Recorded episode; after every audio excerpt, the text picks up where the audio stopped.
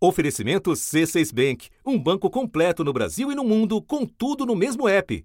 Abra sua conta. E o governo federal se dispõe a zerar o seu tributo federal, PIS, COFINS e CID. Ou seja, a gasolina também deixaria de ter imposto federal. Em junho do ano passado, às vésperas da eleição presidencial, a gasolina custava em média R$ 7,20 por litro e o etanol passava dos R$ 5,00. Naquele mês, Bolsonaro tomaria uma medida de olho nas urnas.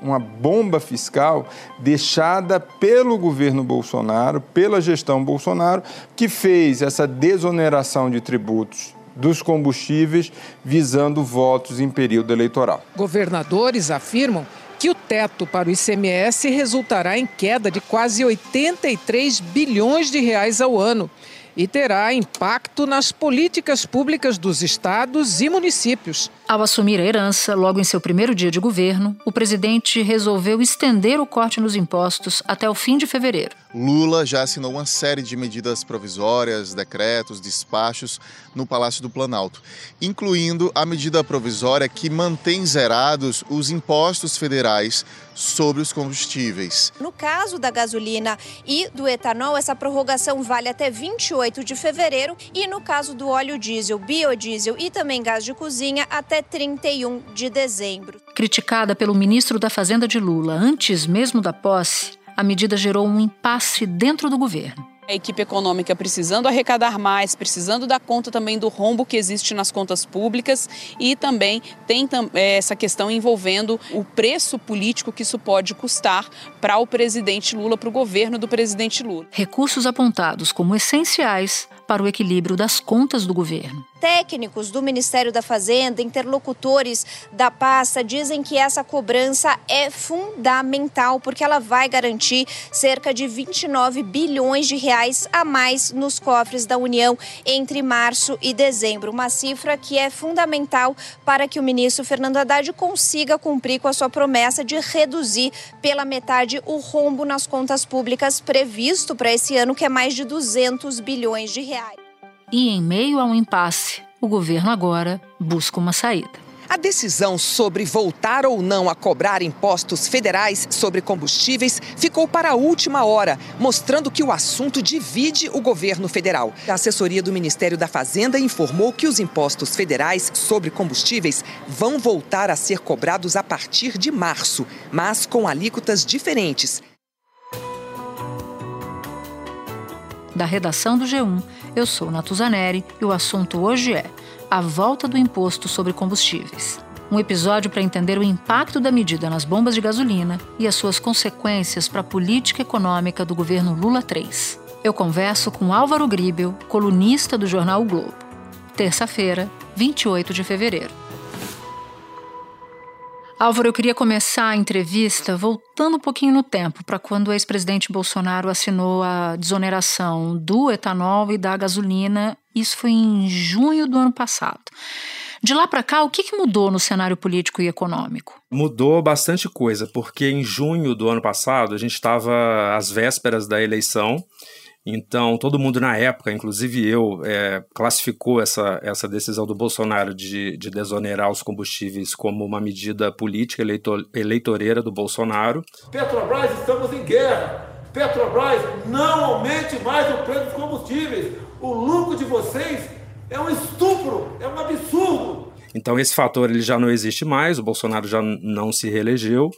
E o outro ponto é que é, o preço do petróleo, que estava nessa época acima de 110 dólares, é, hoje ele está na casa de 80 dólares. Então já houve uma, uma forte queda nas contações, porque o mercado internacional ele se adaptou né, a, aos problemas provocados pela guerra da Ucrânia, com a invasão da Rússia, e com isso os preços já caíram. Então, esses dois componentes que é, praticamente justificaram a medida do, do, Bolsonaro, que foi uma medida completamente é, inesperada, né, porque ela, ela afetou inclusive a lei eleitoral. Desde que os senhores governadores entendam que possam também zerar o ICMS, nós, o governo federal, ressarciremos aos seus governadores o que eles deixarão de arrecadar.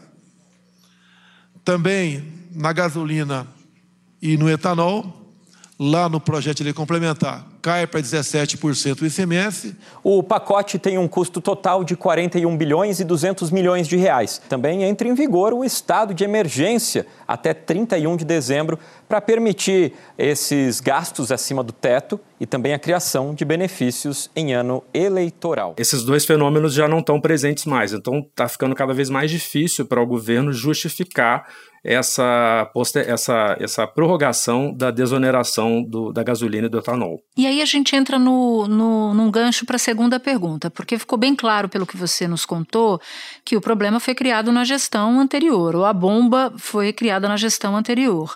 Mas agora eu queria saber por que, que o, o presidente Lula teve tanto medo de voltar com os impostos, porque ele ficou sensível a esse apelo feito por setores do próprio partido dele. É, eu acho que nesse ponto a gente tem que dar um pouco de razão é, tanto ao Lula quanto é, a, chamada ala política do governo, porque de fato você aumentar imposto de combustível no início de governo não é uma medida trivial. E a uhum. gente sabe o que aconteceu no dia 8 de janeiro, que houve uma tentativa de golpe, o que colocou, coloca esse governo com um, um, início completamente diferente de todos os outros. Então eu acho que é legítimo que eles tenham essa preocupação é, de fato foi uma bomba que o Bolsonaro deixou armado.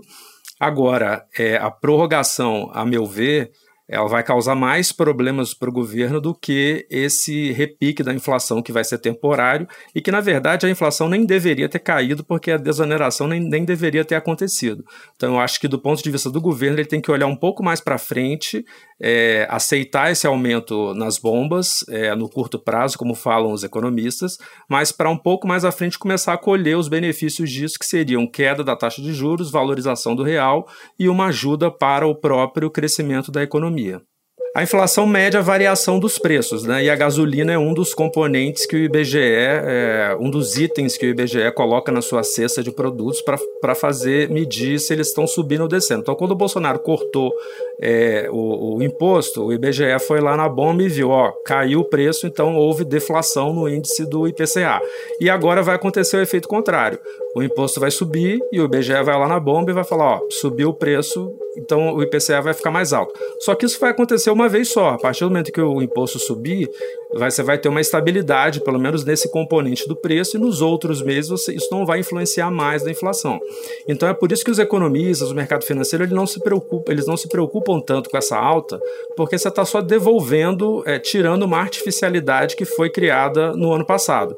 E aí, uhum. quando o Banco Central começar a olhar para a inflação do ano que vem, que é a mais importante em, em se tratando de política de juros, ele vai falar: olha, esse risco já saiu do meu radar, porque os impostos já subiram, então com isso eu consigo ter mais clareza sobre o futuro e eu me sinto mais seguro para começar a reduzir os juros.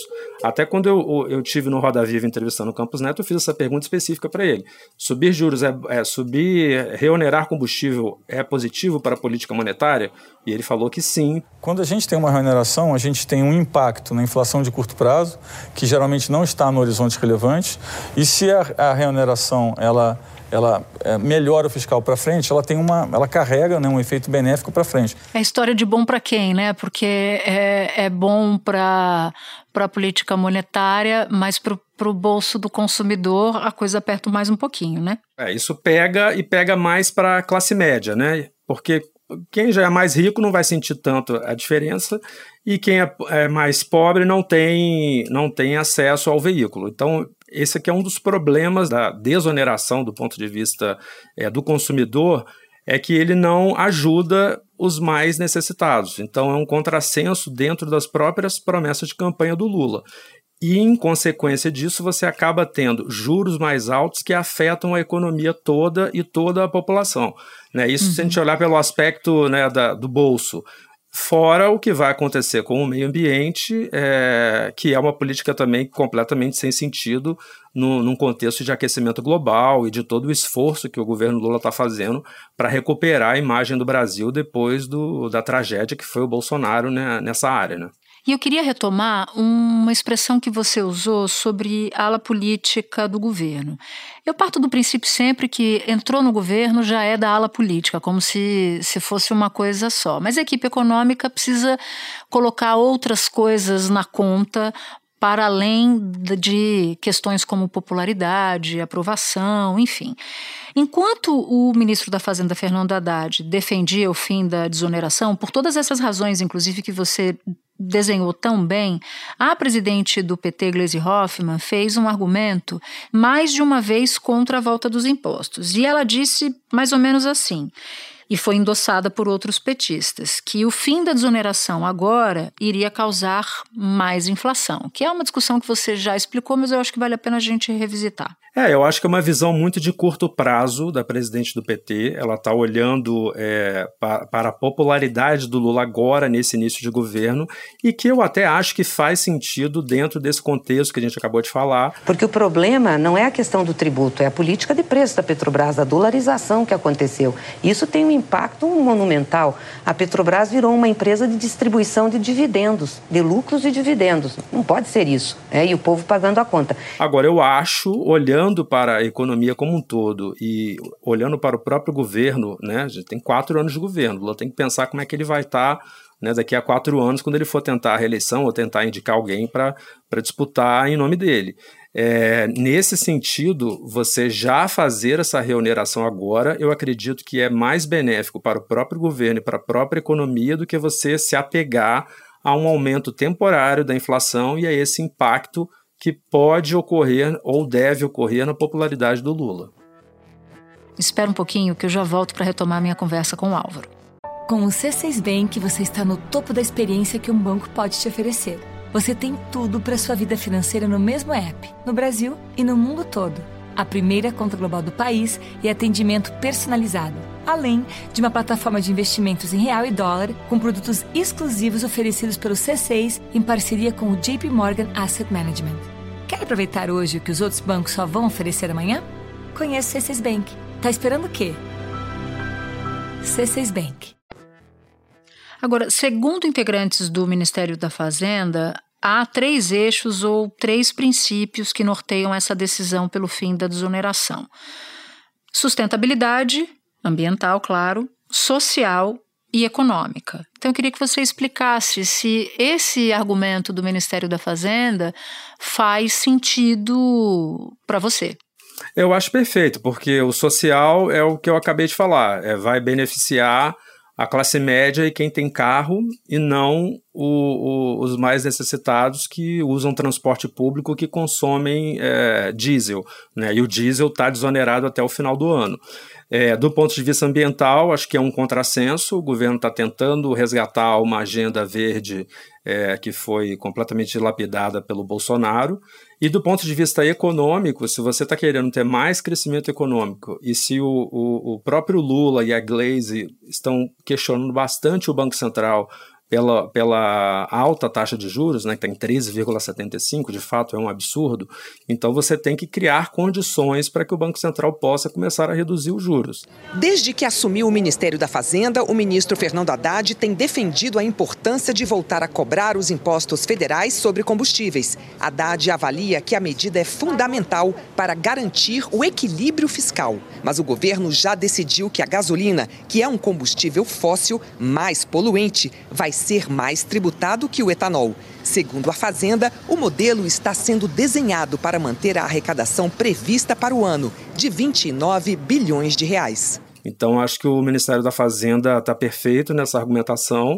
O mercado financeiro está com, com medo do que pode acontecer. A reunião do, do, do, secretário Galípolo na Petrobras ela foi mais longa do que se, do que se imaginava. O pessoal da Faria Lima que estava comentando que pode ter tido algum tipo de ruído de o governo tentar empurrar um pedaço da conta para a Petrobras e a Petrobras já começar a ter alguma resistência interna. A única certeza que foi passada pelo assessor, pela assessoria do Ministério da Fazenda é que a reoneração de fato vai acontecer e não deve ter perda de arrecadação. Bom, e desde que eu me conheço por repórter, o preço do combustível sempre dá uma dor de cabeça imensa para qualquer governo. E isso nos leva a uma discussão mais de fundo que eu queria aqui travar com você, que é a política de preços da Petrobras. Segundo fontes, isso não entra agora, mas pode entrar mais para frente. Abril, por exemplo, foi um dos um dos prazos que eu ouvi. Então eu te pergunto: quais são as soluções possíveis para o governo lidar com o problema da alta de preço do combustível e como fazer para que Lula cumpra uma promessa sua de campanha, mais do que uma promessa, era até uma reclamação constante que ele não entendia e criticava o fato do preço lá fora ser determinado em dólar a gente seguir o preço determinado em dólar lá fora, mas a gente produzir o nosso petróleo aqui. Então, queria que você explicasse essa, esse nó que aflige tanto os governos, independentemente da bandeira partidária. Primeiro, a gente tem que entender que existem vários produtos que seguem a cotação internacional. Os alimentos, por exemplo, seguem cotação internacional carne, milho, soja, trigo. É, se você conversar com os economistas mais ortodoxos, digamos assim, que seguem uma linha mais liberal, o que, que eles vão dizer? Olha, deixa o preço flutuar, porque isso vai fazer com que a Petrobras se torne uma empresa mais eficiente, vai ter mais produção aqui no Brasil, você vai aumentar a exportação e aí o dólar vai cair. Eu acho que a grande variável que a gente se esquece quando a gente fala de preço de combustível é que o Brasil teve, o real sofreu uma forte desvalorização no governo Bolsonaro. Ele saiu lá da casa de 3 e foi para 5,50, agora está em 5,20. Então, como a moeda desvalorizou, o preço da gasolina ficou mais caro, embora o petróleo esteja oscilando dentro de uma margem que ele já passou por essa, por essa cotação outras vezes. O, o petróleo já chegou a 80 dólares e não causou tanta confusão porque o real era mais valorizado. Então, essa é a linha mais liberal, digamos assim. Quem tem uma preocupação, é, quem tem uma visão mais heterodoxa, é, vai, vai tentar usar a Petrobras, vai reclamar do lucro da Petrobras, vai achar que a empresa está lucrando muito, que ela tem que ter um papel social de absorver um pedaço desse, desse, desse aumento. A decisão da Petrobras de reajustar os combustíveis está relacionado ao alto valor do petróleo. Desde 2016, a empresa segue uma política de preços vinculada ao mercado internacional e ao dólar.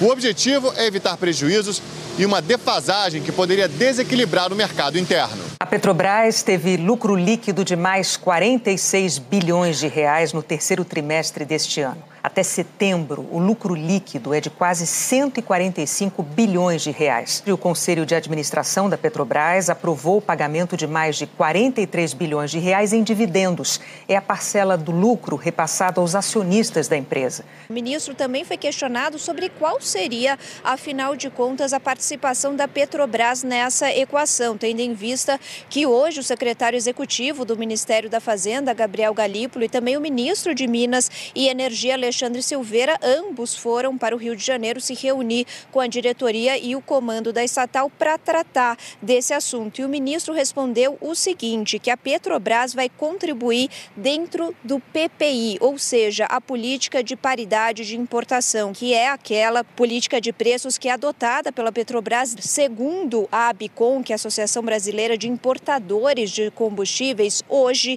a gasolina está 7% mais cara aqui no Brasil. Do que no exterior. Portanto, haveria aí uma gordurinha, um espaço para que a Petrobras conseguisse reduzir o valor da gasolina nesse curto prazo e dessa forma, então, compensaria parte dessa reoneração. Uma solução que pode acabar acontecendo, que já foi é, já foi levantada várias vezes no Brasil, é você criar um fundo de estabilização. O que, que, é isso? Você vai fazer uma poupança quando, quando o petróleo estiver baixo, você vai lá e, e arrecada um, um, dinheiro e bota nesse fundo. Quando o petróleo sobe, você tira o dinheiro desse fundo e subsidia. Então você com isso você tira a volatilidade e dá mais previsibilidade, que é uma das grandes é, reclamações dos caminhoneiros, por exemplo. Às vezes a pessoa pegava o caminhão lá no norte, quando ele chega, era um preço, quando chegava no sul já era outro.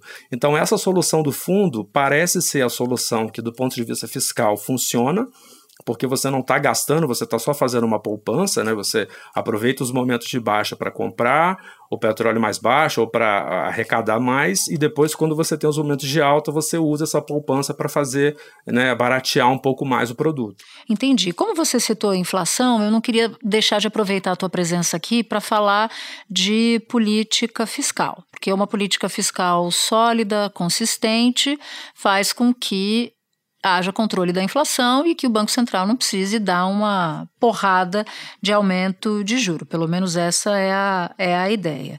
E estão na mesa do ministro da Fazenda projetos como a nova regra fiscal e a própria reforma tributária, que é considerada a reforma do ano ou do mandato de Lula. O que essas divergências dentro do governo que a gente viu no caso de combustível, a gente citou presidente do PT, outros ministros, até o próprio chefe da, da Casa Civil, o Rui Costa, como é que essas divergências que a gente viu agora, no caso dos combustíveis, afetam a imagem da equipe econômica para desenrolar essas outras pautas? É, eu acho que tem um efeito muito negativo, porque o Haddad ele já começou o governo é, sendo contrariado, digamos assim, inclusive com os próprios combustíveis, né, com essa prorrogação por dois meses da desoneração. E eu acho que isso cria muito ruído e incerteza, porque você tem, se o Lula nomeou o, o ministro da Fazenda, ele deveria estar né, seguindo o, o, as orientações dele e da equipe dele. E a gente vê que você tem a Glaze do outro lado, às vezes o Mercadante também fala alguma coisa, o Mercadante falou que vai também elaborar uma proposta é, do BNDES, e isso causa muita incerteza. Você não sabe para que lado o governo está indo. Eu acho que essa, essa proposta fiscal, que também se chama de, de nova âncora, né? Ela vai decidir o futuro do governo. O ministro da Fazenda, Fernando Haddad, disse hoje que o governo federal deve antecipar para o mês que vem o anúncio das novas regras de controle dos gastos públicos. O prazo para o governo Lula apresentar essa regra, que vai substituir o teto de gastos, vai até agosto. Para mandar para o Congresso em abril, junto com a LDO, era bom a gente ter um período né, de discussão, porque eu não sou, eu não tenho a pretensão de ser o dono da verdade. Né? Nós, vamos nós estamos estudando faz dois meses regras fiscais do mundo inteiro, documentos de todos os organismos internacionais.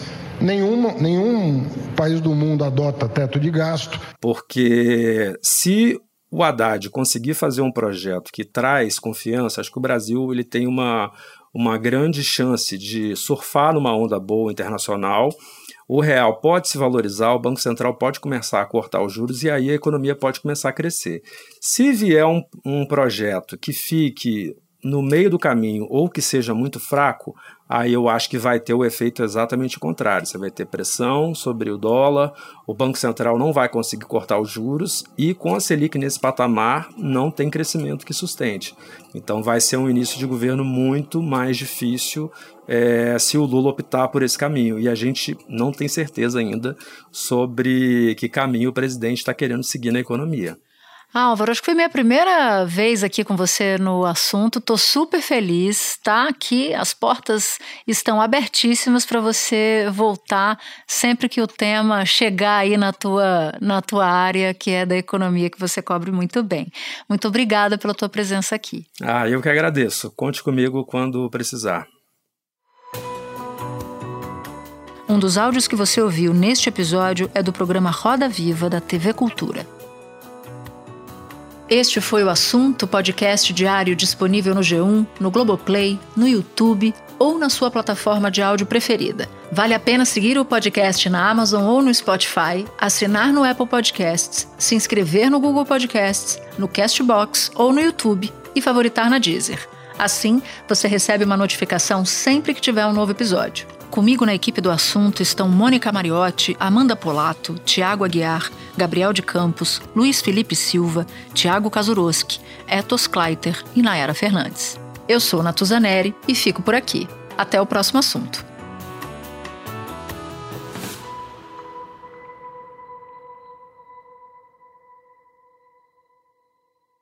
Você no topo da experiência financeira que um banco pode oferecer. Escolha um banco completo no Brasil e em qualquer lugar do mundo. Abra sua conta no C6 Bank.